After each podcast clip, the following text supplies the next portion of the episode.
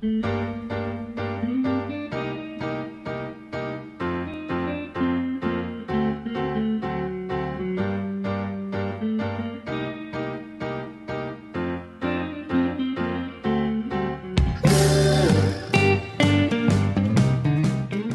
大家好，这边是安全电台，大家好，我是恶之花。我是海带岛。哦，我们好像又很久标准开场白又来了。对，就是又很久没有更新。对，然后前段时间就是有看到一个之前的听友，算是，嗯，就给我们的留言，我们还挺感动的，所以就又激励了我们就继续录。对对对，见面做一期新节目。它叫做《银河系开头指南》。嗯，谢谢这位朋友，他向我们报告了自己在日本大学院合格的好消息，并且就是谢谢我们的节目，然后说，呃，听了节目有坚定他去日本的这个信心，然后也去了我们之前推荐的。呃，一些嗯，比如说下北泽的四山的酒吧呀，这些地方，所以看了这个，就是满足了我们无伤大雅的虚荣心。对对对，也希望他就是在日本可以过得开心，多出去走走。对，然后刚好，呃，今天是十二号嘛，呃，十号的时候刚好是四山的生日。哦，是吗？对对，嗯。然后刚好就是普瑞这个月下映了四山的文集嘛。一共六本，然后现在只先先下三本，然后后面还有后续。然后我我那本先不说了吧，因为还没有发布。好呀，好呀。然后今天我们就是也是好好几个礼拜没见，然后我们就呃约着去看了一个电影。对，我们去看了《棒少年》这部纪录片，它有入围今年的 First。它入围的时候，我就一直特别关注，特别想看。对，然后我是看见他的那个在一些那个，比如说什么评分都还挺高的，觉得应该还不错吧。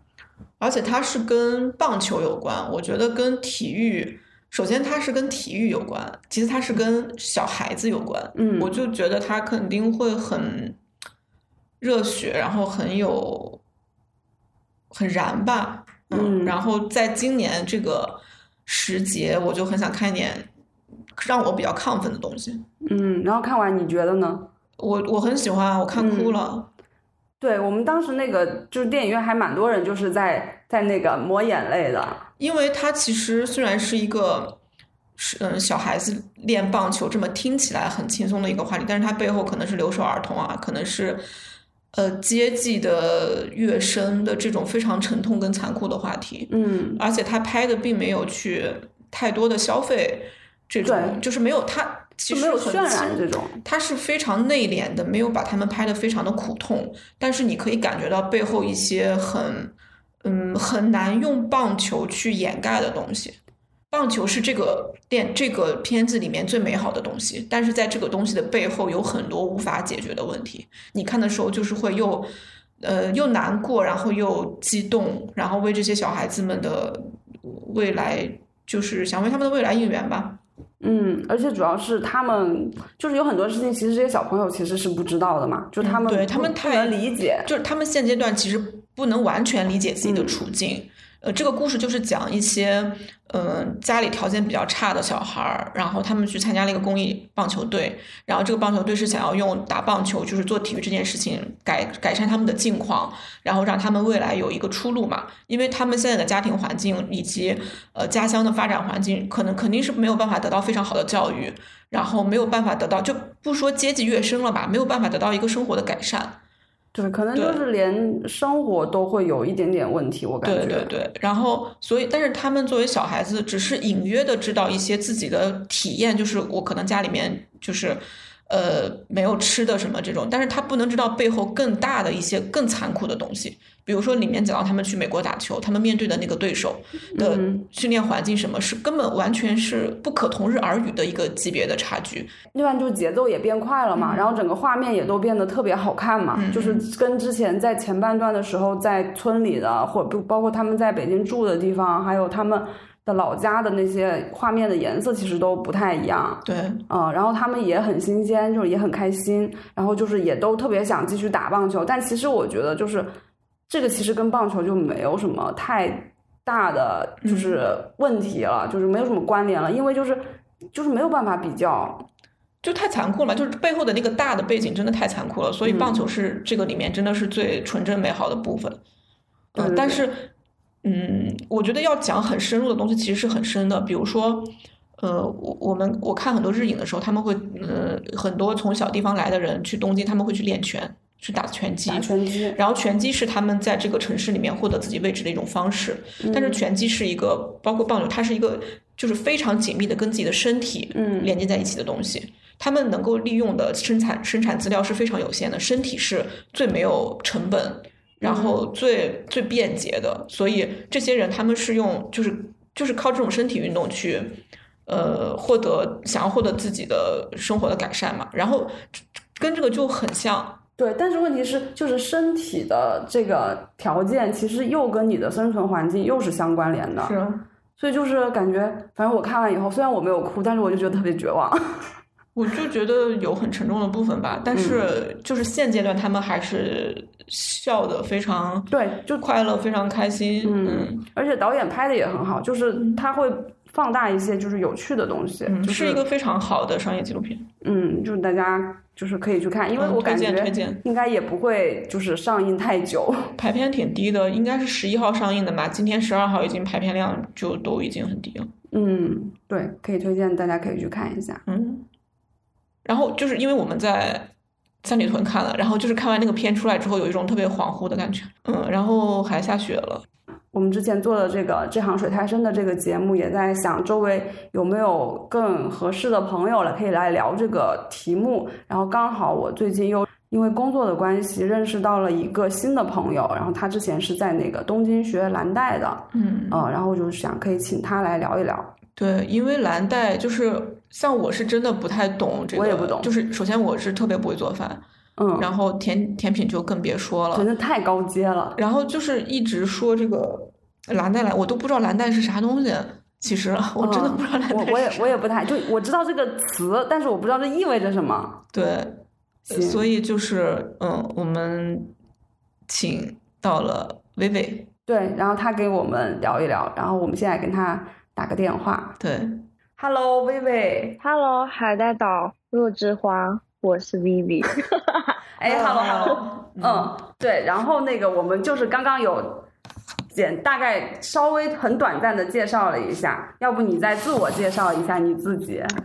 啊，我是 Vivi，然后现在呢，我是一个自由职业者，加上家居博主以及甜点制作人，对。这就是我，双鱼座，嗯，介对双鱼座脑洞特别大，对，介绍完了，因为我们就是我和薇薇认识的时候，非常的意外，知道了他有在东京学过甜点，然后居然还是一个我特别熟悉又陌生的一个词，就是蓝带，居然跟蓝带有关，所以我就特别好奇，对我们来说这个非常的新鲜，为什么呢？因为可能我们熟悉的朋友去那边，更多就是读就是传统的大学生那种，或者说就是普通的那种综合大学那种专业，要么就是艺术生。明白，就是没有接触过去学学美食、学学烘焙的，然后所以就是认识你的时候，就是听到你是有学，我就特别意外。对，然后就是想请你来分享一下这个这段经历。当初是怎么想要去学学烘焙的呢？我当初其实因为其实我自己真的是非常爱吃甜点，然后呃。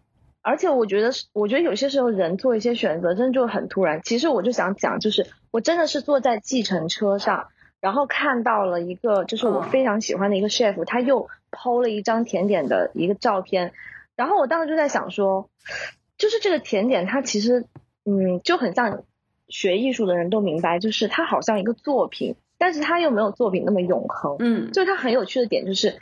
它，你把它吃掉，这个东西就消失了。我就觉得哇，这个东西好神秘，我好想试一下，我好想挑战一下。我现在就要去，那我要去哪呢？我就开始想，这个世界上有哪些学校，哪些最好的学校？因为我是一个就是要学什么，我一定要学最好的人，就是我一定要把它学透。所以我就开始说，嗯，我要找到一个我可以去的一个地方，然后把这件事情弄清楚。嗯，好像点比较。然后你当时是做了调查，然后发现。东京那个学校是最好的，是吗？是这样，就是因为我当时有查，就是全世界，比如说，呃有很多很多的甜点学校，他们历史都非常悠久。然后呢，呃，但是蓝带它很特别，因为蓝带它在全球都有非常多的校区，而且它每一个校区都会主打，就像攻克难关一样，它都会攻克一个最难的一个级别的甜点，比如说像。呃，伦敦他们就会攻克翻糖，就是看我们现在看一些皇家结婚那种翻糖蛋糕，那个是只有在伦敦的蓝带才能学。然后呢，像法国呢，他们就喜欢做一些糖艺，就是其实还蛮土的，就是一些很夸张的一些糖艺的东西。然后呢，东京呢，他们要攻克的就是我可能是我觉得我人生最爱的一个东西，就是巧克力，就是。做一些高难度的巧克力的东西，所以我就，而且东京因为它主要是它是全球呃米其林就是餐厅最多的一个城市吧，然后我就想说，嗯，既然要学吃的，那肯定要去一个吃的很多的地方。对，那我们可不可以问一个比较傻的问题，就是蓝带到底是什么？哦，这个真的不傻，就是我今天其实我还是有在想这个事情，就是我还特别有有去，我还特别有去再深究了一下蓝带，因为。蓝带其实它是一家厨艺学院嘛，它有一百多年，它是上世纪应该是一八九五年的时候建立在巴黎的。但是我今天有特地又去深究了一下，原来是因为就是好像是一五几几年的时候，然后拿破仑比如说三世四世那个国王，他其实有专门的一个骑士兵团，然后这个骑士团呢就是专门为他就是去做这个世界上所有最好的美食。然后呢，他们这这些骑士的身上都会带一个蓝带的一个勋章，然后所以这这就是现在我们就是拿到最高勋章上的那个勋章，所以它其实是一家就是很有渊源的厨艺学校，呃，也是世界上第一家厨艺学校，因为在蓝带之前其实是没有没有专门学做菜的学校的。嗯所以那个勋章其实就是蓝，就是你学成蓝带之后，他就会给给到你的一个徽章，对，对对对。那他为什么最后来就是会分，就是会分出这么多，就是在不同的国家都有呢？就等于是他们的分，就是它是分校，对，因为但是你又说它其实是不同，他们攻克的东西是不一样的，这个是就是总部去安排的呢，还是自然而然就是形成的呢？嗯，我觉得都有吧。就是总部他们也会去安排说不同的校区去做不同的东西，还有就是每个国家因为大家喜欢的东西不同，或者是因为比如说像我刚才说的，因为英国人喜欢翻糖嘛，英国人不喜欢慕斯，他们也不喜欢奶油蛋糕。那么去那么去英国学蓝带的话，那么一定就会学这种就是很很华丽的东西，然后。所以就是我觉得还是综，他们还是会做一些综合的考虑。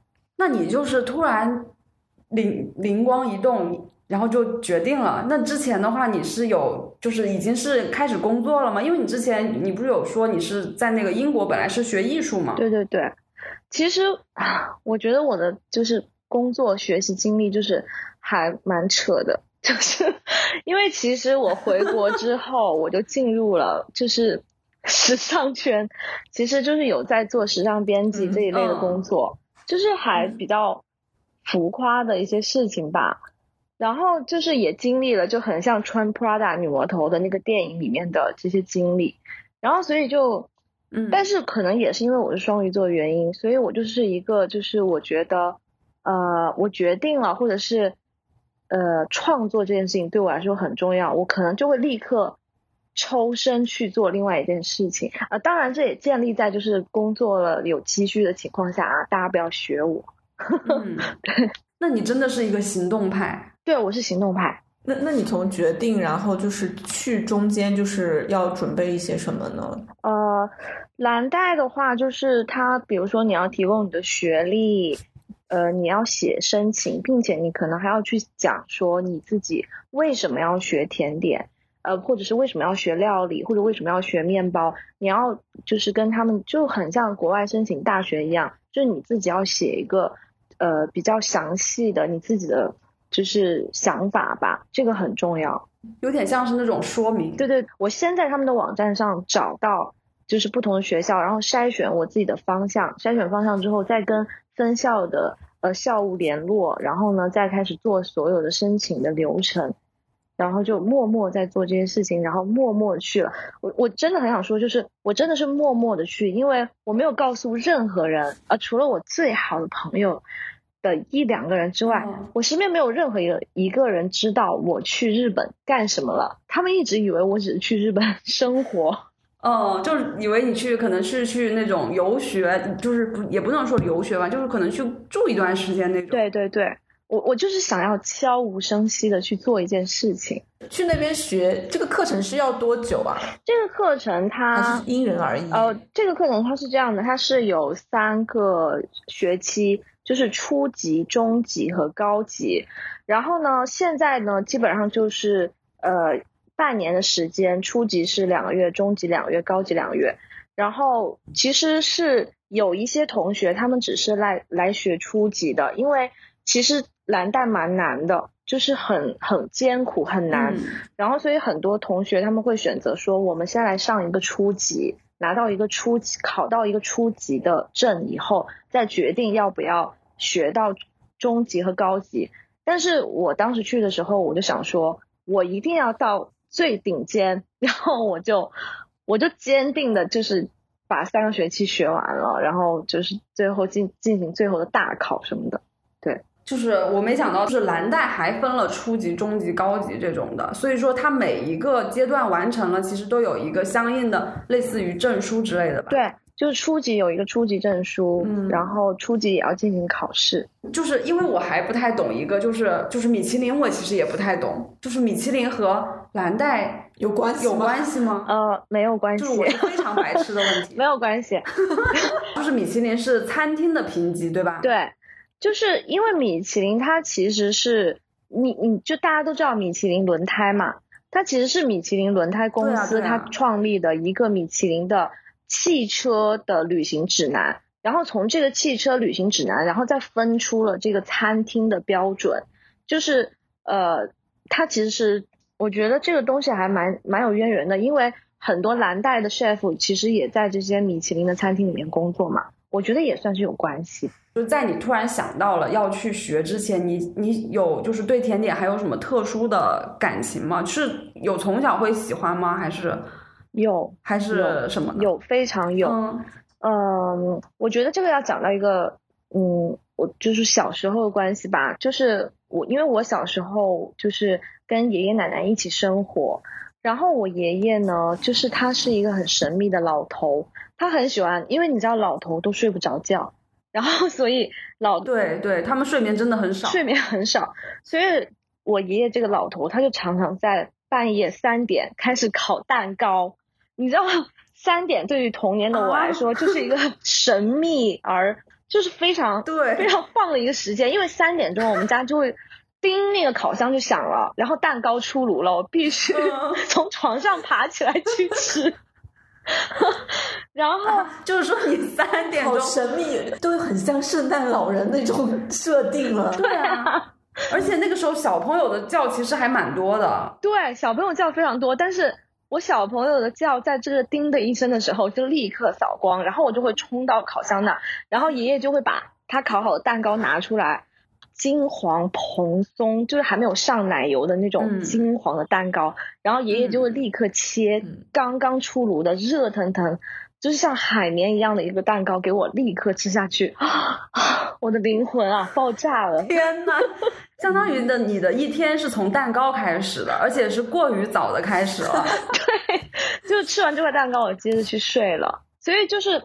而且因为我从小我爷爷不准我吃零食嘛，因为他总是骗我说外面的东西全部都是垃圾，然后然后但是他就一直在家里给你灌 灌蛋糕，对他只让我吃他做的东西，可能想要崇拜他吧。然后而且我唯一可以吃到外面呃商店里面买的东西就是巧克力，所以这是为什么我最后选了东京，就是有蛋糕又有巧克力，我就去了。确实，我我就是因为之前去东京的时候，我也发现，不管是不管去之前，还有或者说看过一些什么影视作品，就是东京好像跟巧克力的渊源就特别多，或者连接特别特别多。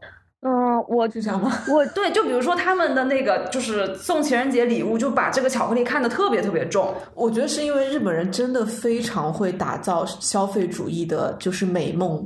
对对对，真的就是巧克力，就是它在不同的这个时间点都就是扮演着非常重要的角色。对，就比如说你不管是给情人，还是给朋友，还是给就是同公司的同事，好像都非常的重要。而且就是刚刚战后，然后美国人把就是巧克力带来了日本，然后这个巧克力就是当时那个呃天皇跟呃麦克阿瑟就是他们见面的时候得到的礼物就是巧克力。嗯，原来是这样。对，然后然后当时这件事情非常重要，然后在那个报纸上也有非常大篇幅的报道，就是嗯，因为巧克力这种就是又甜蜜，然后它又就蛮资本主义的这种商品，然后进入了一个战后非常贫瘠的日本，这个东西就代表着某一种生活的幸福感。从那个时候开始，难怪，难怪，我就就一直就之前没有想过，但是现在回头这么一想，好像真的就连接特别多。包括就是呃，日本电视上很的巧克力广告非常多，对，嗯，对对对，他们的巧克力的种类也非常的多，对。但是我觉得还有就是，我我在日本生活这几个月，哦我发现日本人他们真的非常喜欢法法式的生活，就是他们是巧克力的东西，你知道法国人他们也。超爱巧克力嘛，因为法国人也是一样，就是遍整个巴黎、整个法国都是巧克力。然后我觉得可能也有这方面的影响，就是日本人他们很想过这种法式浪漫的生活。因为之前不有一个名词是日本专属嘛，就是巴黎症候群嘛。哦，那个我真的是太有意思了。他们崇崇拜法式生活，对对对。然后还有就是那个巴黎的那个塞纳河边上的那两栋别墅，非常多的日本人会去在那边居住嘛。哦，这样，就可能跟这个确实也有一些关系吧。嗯，有可能。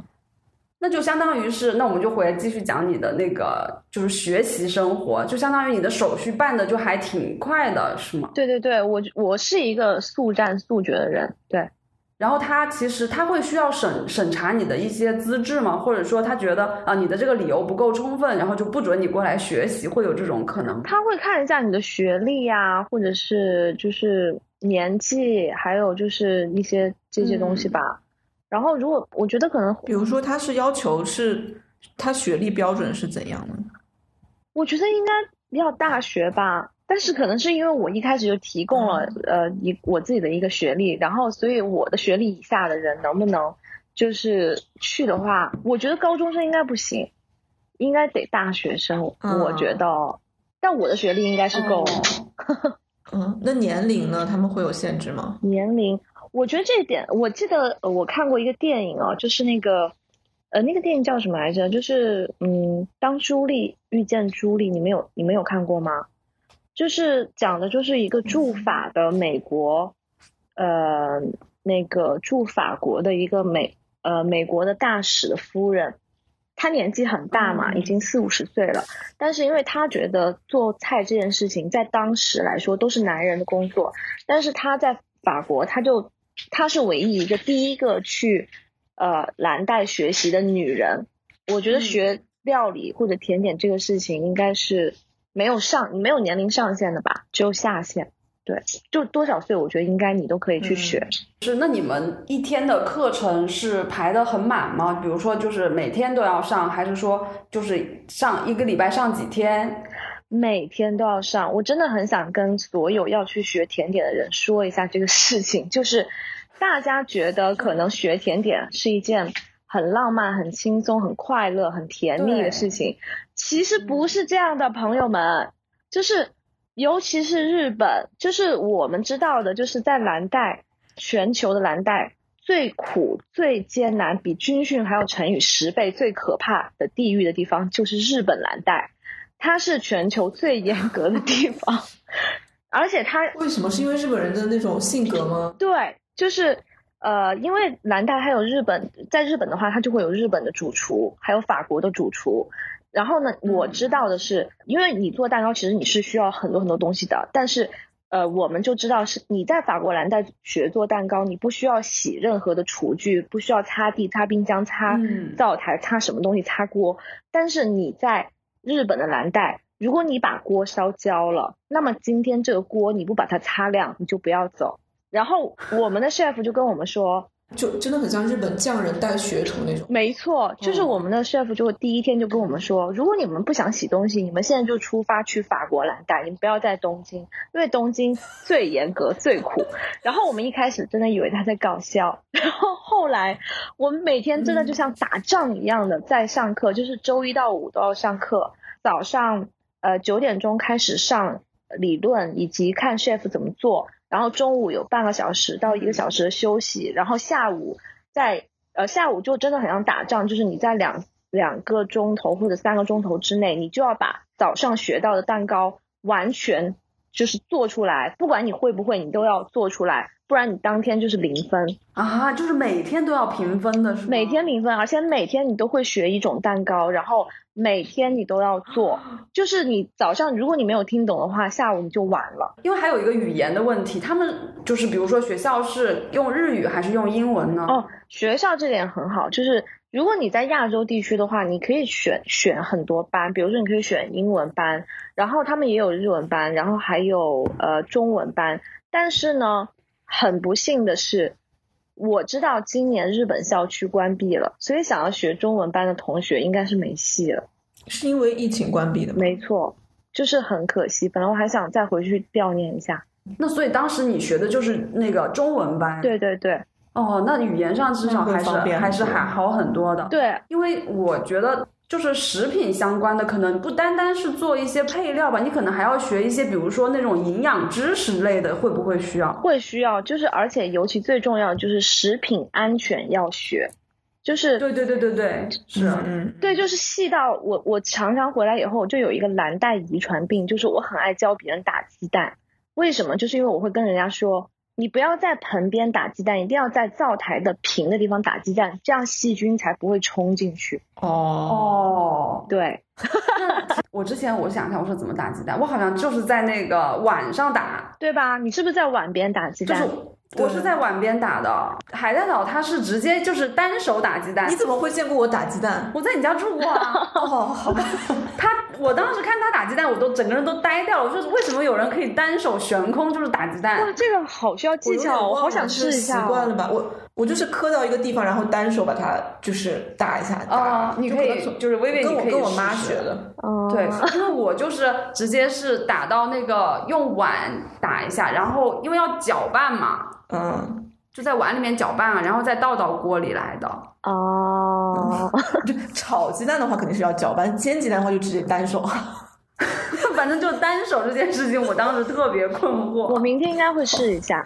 好的，好的，你试一下。哎，你们一个班学生多吗？对啊。哦，不多，学生还蛮少的，大概十几个。十几个、二十个吧。然后看班，因为。呃，比如说像料理班的人会更少，然后还有面包班的人会比较多，因为学面包和学甜点它是两个分开的班嘛，所以我觉得好像学面包的人要多一点。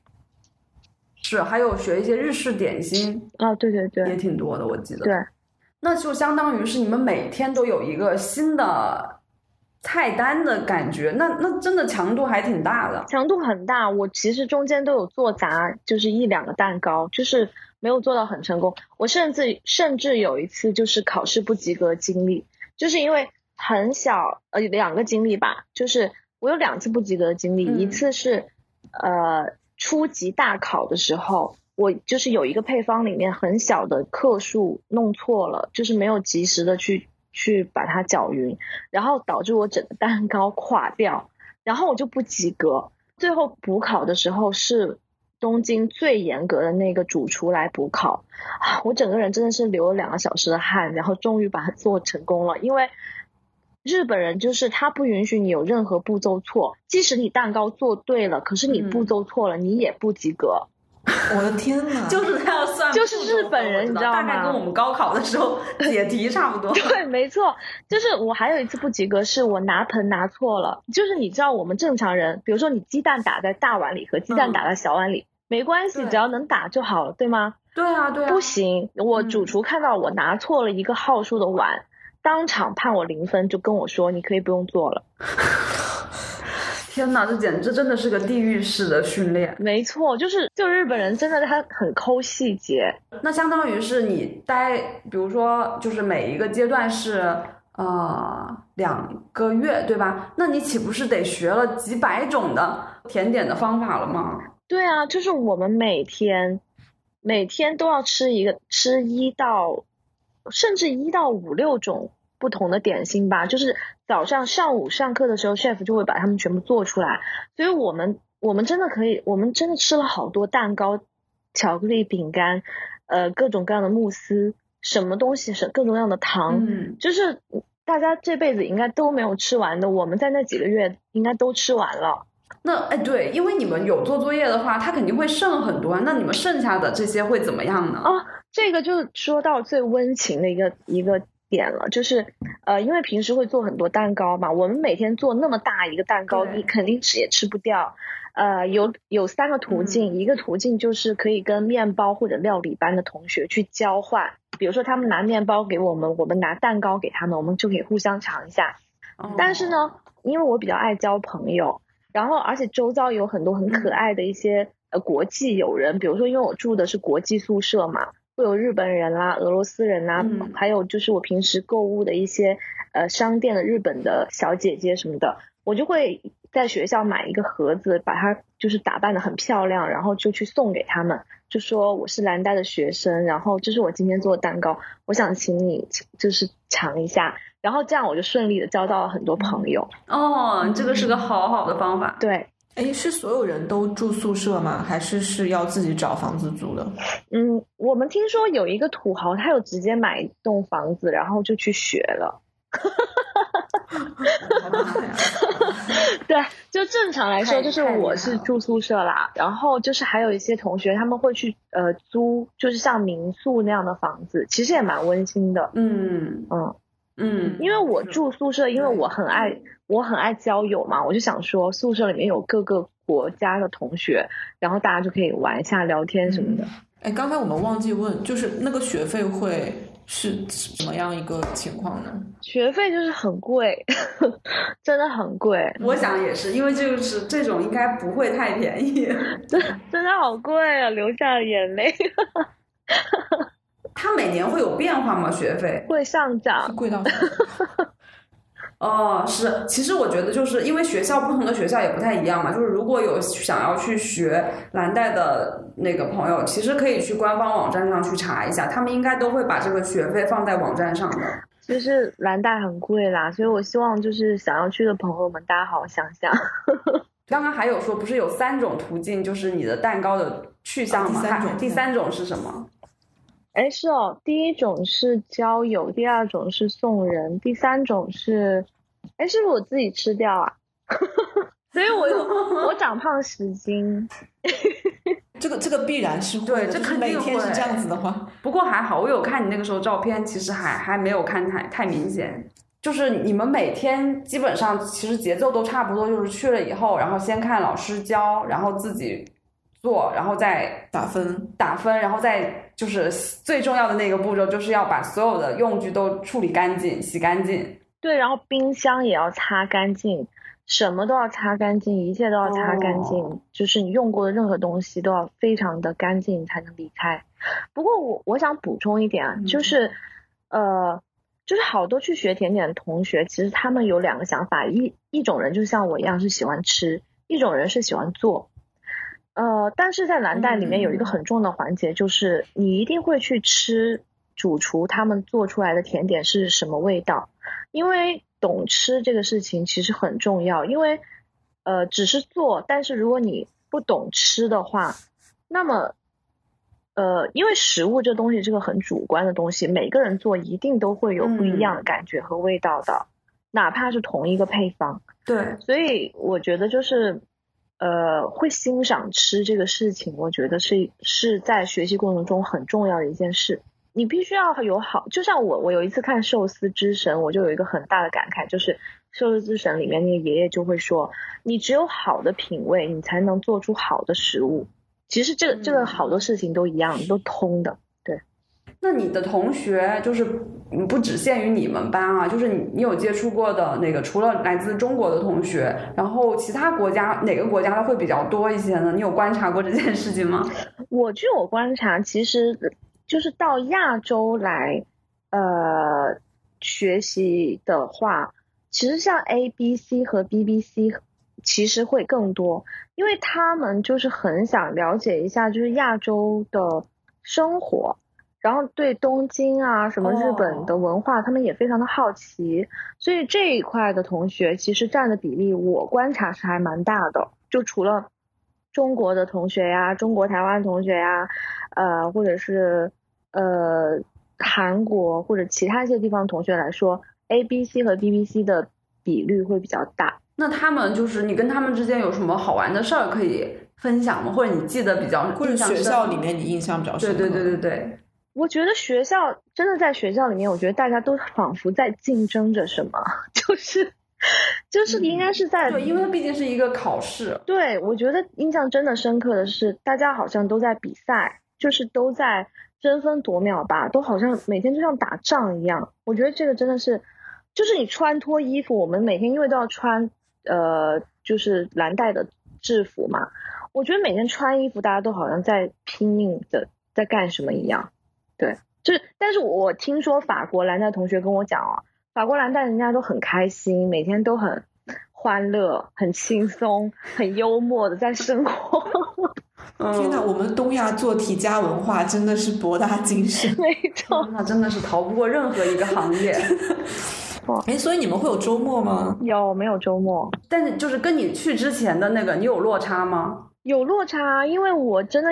我我就像普通的想要学蛋糕的朋友一样，就是我以为啊学蛋糕应该很美好吧，就每天都甜甜的香香的，结果每天真的就是站好，就是站几个小时，然后都站到快要静脉曲张了，然后又手每天都洗到爆皮，大家都在就是分享什么东西护手油比较好用，然后。但是很累的情况下，因为你毕竟生活在东京嘛，你就很想又说，OK，我放学绝对不会回家，我一定要去博物馆、美术馆、商店什么呃设计廊什么乱七八糟的，一定要大街小巷，我一定要去探索一下东京。所以每天真的是早出晚归，就累到 半死的回去吧。对，可以想想，可以想想。对对，因为就是怎么说呢？就是你就算我们去玩的话，就算不去学习，每天就是去逛，也都累。练就是对，真的是拉练，是像拉练一样。没错，尤其是东京，好玩的又多。嗯，对，嗯，真的是。那你就是学学成了之后，就是考考出了最高级之后，你就立马就回来了吗？还是还有在就是日本再待一段时间？我有立刻回来，因为就是。我当时很还是有点想我的狗，就是对，因为我就是呃，对，微微有一只特别可爱的小柴犬，对，然后我就想说，要不要还是早点回来？但是因为我其实，在那几个月，我真的有好好探索东京吧，然后我还写了很多探索的一些呃商店啊，或者是什么这些甜点店的一些地图，我觉得以后你们去真的可以用得到，真的很棒。比较喜欢逛哪个区？因为东京太大。嗯，区的话，其实我还蛮推荐代官山，因为学校在代官山嘛。然后代官山它真的是有很多，就是我我之前有看说，像一些明星其实也蛮喜欢去代官山的。后来我发现，明星去的那些 代官山的路，我居然都没有走过。就是我走的都是一些小街、小街、小巷，嗯，这些很小的一些。奇奇怪怪的地方，然后就就发掘一些奇奇怪怪的店，然后我觉得代官山区域大家真的可以闭着眼睛乱走，千万不要去看什么地图啊，看什么大家推荐，你们就在那随便走，一定都会有惊喜。无论是吃的、买的、喝的、用的，还有商店的什么设计、什么画廊、什么家具店，什么东西都有。嗯，代官山就要去哦，大家。代官山我好像都没怎么去，就就去了一下鸟屋。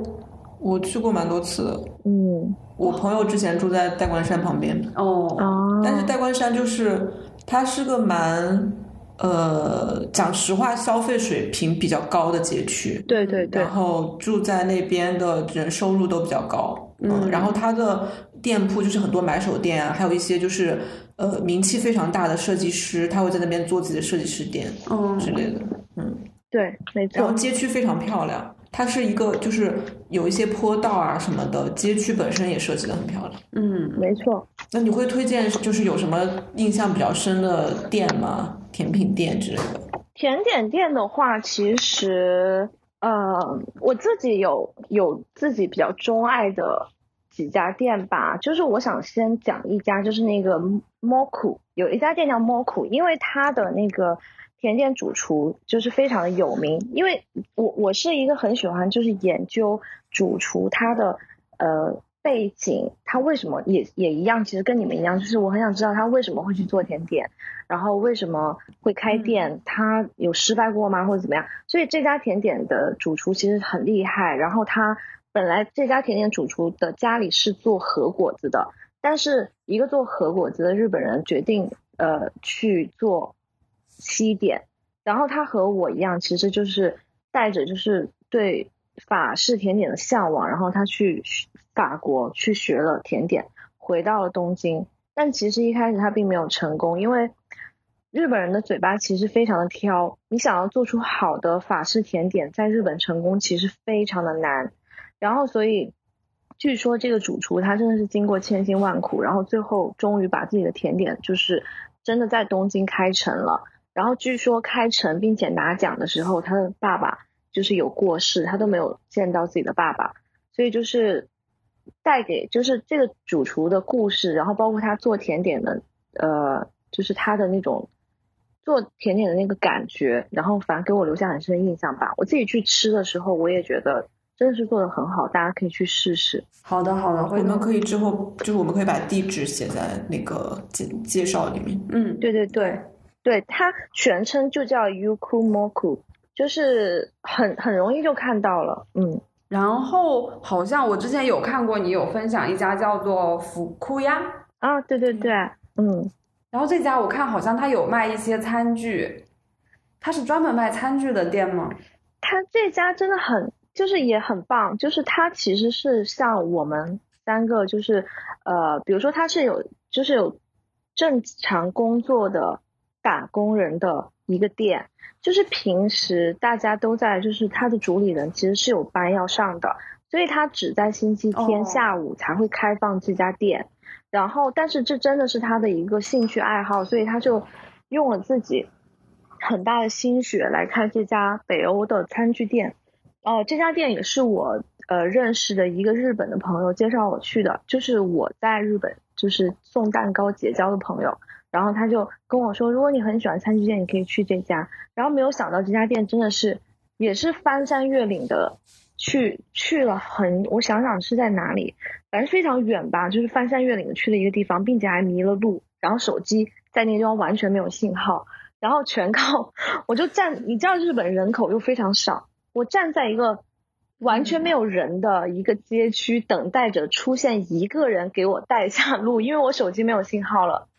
然后日本人真的很善良，然后他们就把我送到了那个店门口，我终于成功的去到这家店。然后去到这家店以后，真的很像童话世界一样，因为它里面放满了所有就是现在非常火爆的那种童话感的北欧的呃中古的餐具。但是因为我个人可能不是一个非常喜欢花花绿绿碟子的人吧，就是，呃，我当时其实都没有买。但是喜欢中古餐具的朋友应该还都蛮喜欢的。但是我我其实更多的是想了解一下，就是开店的这个这个主理人他的想法啊，或者是他选这些餐具的一些渊源啊。因为我觉得我也还在学习的阶段，对，所以这家店我很推荐大家去。但是星期天才开门哦，嗯。嗯，是在东京是吗？对，在东京。然后，呃，到时候我可以把地址贴出来给大家。我很好奇，就是在东京，你会觉得，就是你在东京生活的那种体感是什么样的？你会觉得这是一个什么样的城市？然后他们的甜品，就是会给真的会给你就是很深印象吗？我觉得我，我觉得可能我在东京生活这段经历，其实有。我不能说彻底改变我我的一些想法吧，但是真的有，呃，让我有一些转变。因为以前在英国生活的时候，其实我是一个很随性的人，我是一个我觉得就是每天开开心心、快乐就好，然后呃，时间就这样过去，就是比较随性懒散的一个人。但是在东京生活，然后再加上可能也认识一些本地的朋友，呃，外加就是学了甜点，然后以及就是每天不断的去看，每天从来没有停过，每天去看他们的一些展览，或者是吃他们做的甜点，了解背后的故事，然后就让我，我觉得我家里人有个最明显的感觉，就是让我变成了一个我觉得我要认真过每一天的一个人。因为我想举一个例子，就是我们蓝带学校有一个爷爷，他每天早上都会拿一根棍子在打扫天花板，并且是每天，就是你知道日本人有多爱干净，就是每天他们的连天花板都要擦。然后呢，我本来是个蛮害羞的人，我其实不是很好意思跟别人打招呼，但是我每天早上早早的去学校，然后看到那个爷爷在擦天花板，并且你知道满头白发嘛。然后并然后他会用超大声音，就是跟我打招呼说早上好，然后我立刻就会被他感染，觉得啊 今天又是热血一天，我一定要认真的过。然后这这好日剧，真的真的好日剧，特别像那个漫画耶。你知道那个爷爷拿着一个棍子顶着一个抹布，然后再擦天花板，然后超大声的对你喊哦嗨哟，然后你就会说哦嗨哟ございます。然后就是你就会说，就真的很像晨间剧。对，就为什么晨间剧的主角都是要就是很有活力，很那个，就是让大家一一看，就是今天一开始然后看到的是这样子的场景。 对，就是我觉得好累啊。等 你真的生活在那个场景里面以后，我就会，我觉得我真的有被他们给影响到了。我就会有一种就是我不要，我不想再就是这样躺平下去了。虽然我是一个很爱躺平的双鱼，但是我真的很想过好今天，因为我。我发现他们每个人都在过好今天，我也要过好今天。还有一个就是还蛮感兴趣的，就是那你得到了这个蓝带之后，有给你的生活带来哪些改变吗？你会觉得特别哇塞，我居然就是有没有就是有的时候睡觉醒来就说哇塞，我是一个有蓝带的人。你你为什么这个脑洞非常漫画？我脑中已经是一个四格漫画了。我觉得，嗯。我想想啊，就是，呃，我觉得，我当我我觉得我可能是因为我有挑战欲吧，然后真的，因为我我刚才也说了嘛，就是我在去的时候，我其实没有跟任何人讲我去了，我干什么，然后等我真的拿到蓝带勋章的时候，我才就是跟身边人也发了个朋友圈啦，就是很开心，就说我终于拿拿到这个勋章了，就是很 surprise 的那种感觉，然后就是。我觉得，呃，我觉得是挑战成功吧。就是，呃，在我没有做成一件事情之前，我希望没有任何人知道我在做。我做成了，我才会告诉大家，我就会发自内心的觉得很开心。可能也会有你刚才那种心情，就是哇塞，我居然拿了蓝带了，我觉得自己好棒，我为自己骄傲，就是发自内心的那种开心吧。而且中间还经历一些受伤啊、烫伤啊。然后就是很多，肯定不可避免。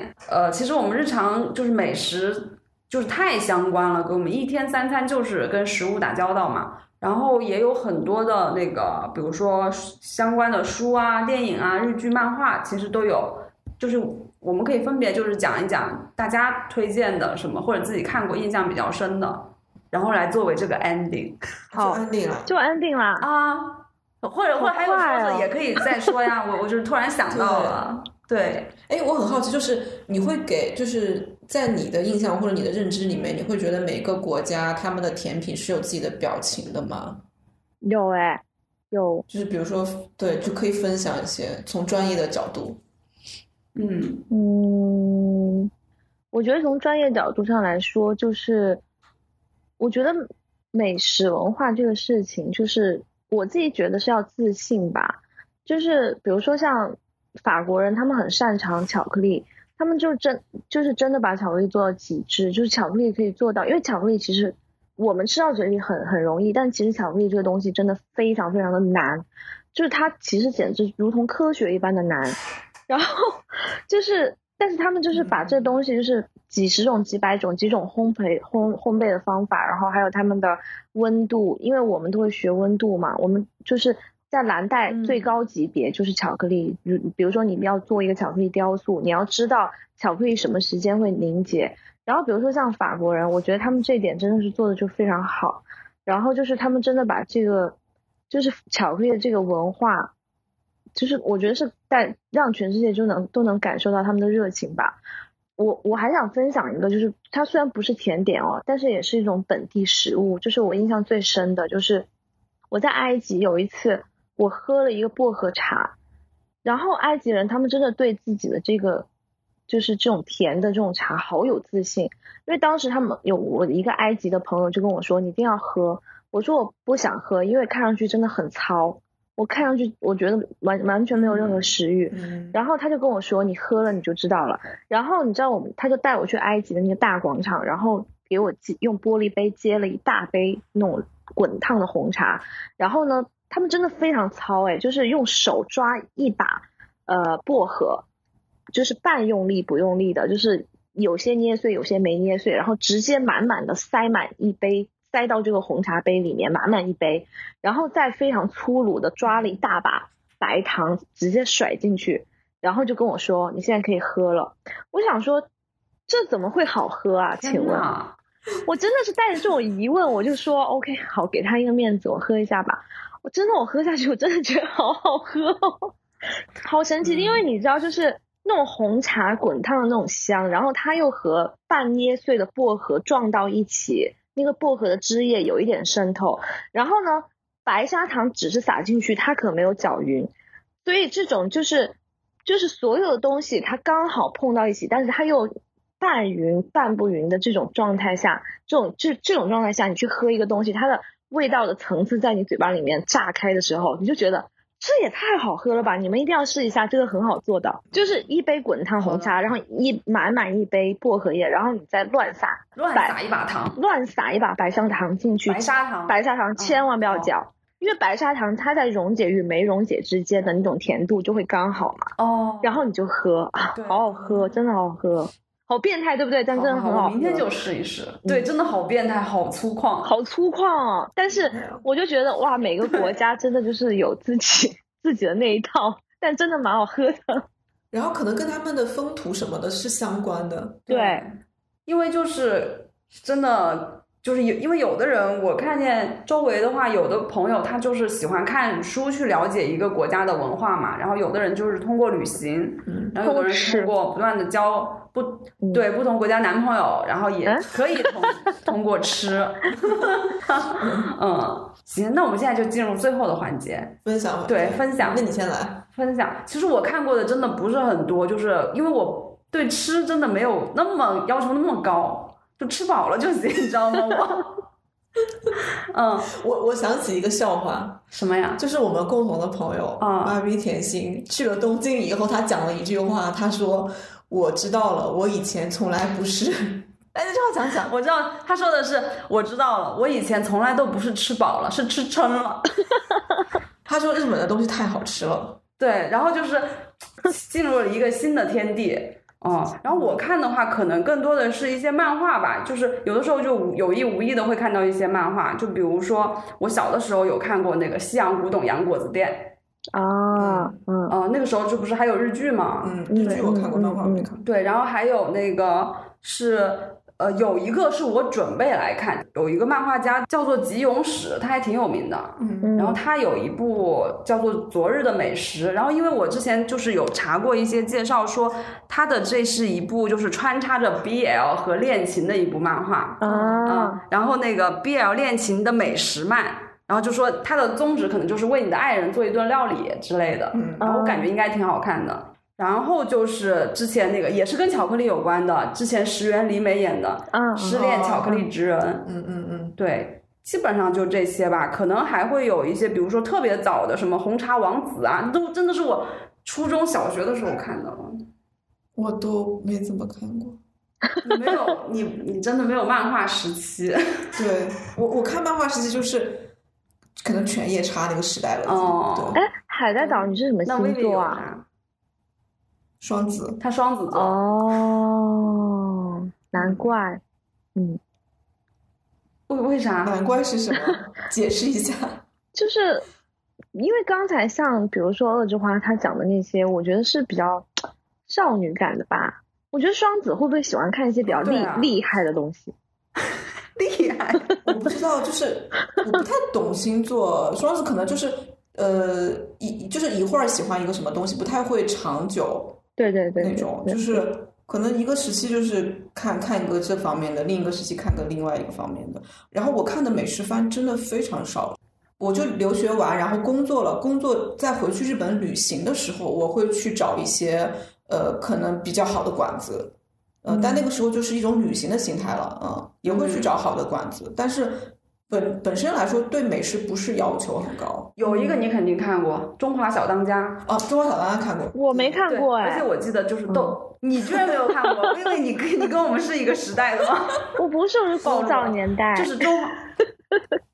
就是中华小当家，我记得当年就是很早以前，就豆瓣上有一个相册，有一个人把中华小当家里面出现过的食材，就是他的那个菜品全部都给他还原了。那个太厉害了，真的很牛。我跟你说，我为什么不看中华小当家？是因为这个名字真的听上去就很，就是很就是。就是小时候看这东西，我以为他是个武侠的。哎，对对对对对，没错没错。就是他是，就是我，就是他看他其实是做饭嘛，但是我一直以为他是个打架的。没错没错，我听上去就很打架。确实，对，嗯对。然后还有食神啊，海鸥食堂啊，满汉全席我看过。对对对，不用硬找，我觉得这些大家可能也都看过。我可以推荐一部我非常喜欢的跟美食有关的电影。什么？一个法国电影叫《我是爱》。哎，我没看过，我没看过。因为它是一个，我真的推荐你们去看，因为它是一个，嗯，把做料理跟悬疑，还有爱情的本质联系在一起的一个一个片子。然后就是里面的，就是因为因因为一道料理，因为一个汤，然后。这个家庭触发了一个悬疑的结果，然后导致了一个很不可，就是一发不可收拾的结局，然后又导致了这个里面的女主角做了一个很勇敢的、遵从内心的决定。哇塞，我觉得你这段挺牛逼的，你在不剧透的情况下交代了这整个片子。你这个真的，然后对啊，他，然后他拍的非常美，非常非常，就是他是讲一个呃忠贞，然后。爱的真谛，就是这是一个很其实很深入、很深深入的话题。嗯，然后它是通过美食料理去讲的。嗯嗯，我觉得女性看这个会更共更有共鸣。嗯，可以排上了日程，明天排上安排上。嗯嗯，薇薇你呢？你有什么就是特别推荐的？我推荐。我推荐两部吧，都是呃日本的，一个是我很久以前看的，叫《料理仙姬》啊，双语不好意思，就是看这种很你知道很 fancy 的东西。哎，苍井优对，因为因为 就就是这个我看过，对，这个挺好看的。还有就是我最近看的那个《东京大饭店》，就是。哦，我看了，我看了，你看了是吧？木村拓哉，木村拓哉，我看了，你不说我都不记得了。对，我觉得好好看，而且那个也是那个法那个法法法餐，对吧？对，法餐。然后，呃，我看的时候我真的很热血，就是找到了当时在蓝带的那种感觉。对，就是那种同一个方子，但是就算给不同的人做，都能做出不同的味道来的那种那种感觉，那种很好。嗯，是的，是的。而且那个，而且就是薇薇做的果酱啊，和她做的那些甜点，我好像没有吃过。但是果酱你没有，你没有吃过我做的蛋糕？我还吃过月饼，对我没有吃过蛋糕。吃过那个起司蛋糕？你送我生日的那个？哦，对对对，我对啊，我有吃过。他是送给你啊？对对对对对对对，我应该再做好一点。不会，哎，你可以就是你现在还会继续在做吗？就是。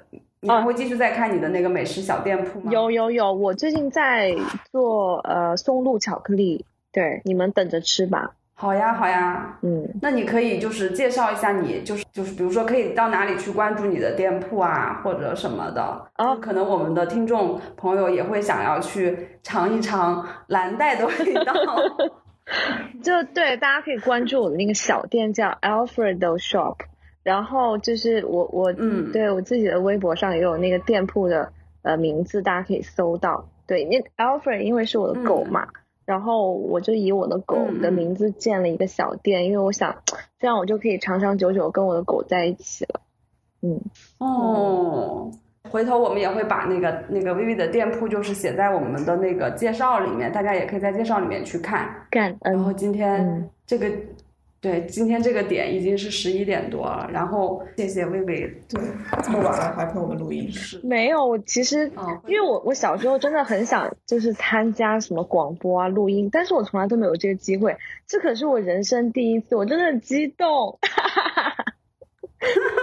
对你，你要不要就是帮我们就是用那个三种不同的声音讲一下？对我今天听到那个都惊呆了。对，你可以说，你可以用就是不同的声音，然后说你你叫什么。啊，这样吗？难道不是说你好吗？或者随便你想说什么？对对对对对，就真的是惊了，我也惊了。哎，我先我先试一下哦，试一下。嗯，好。糟了，开始出戏。OK，嗯，嗨，大家好。嗨，大家好。嗨，大家好。嗨，大家好。OK，是不是算？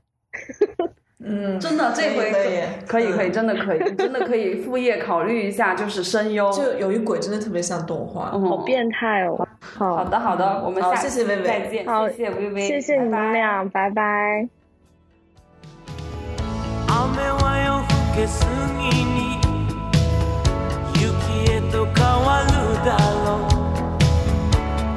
silent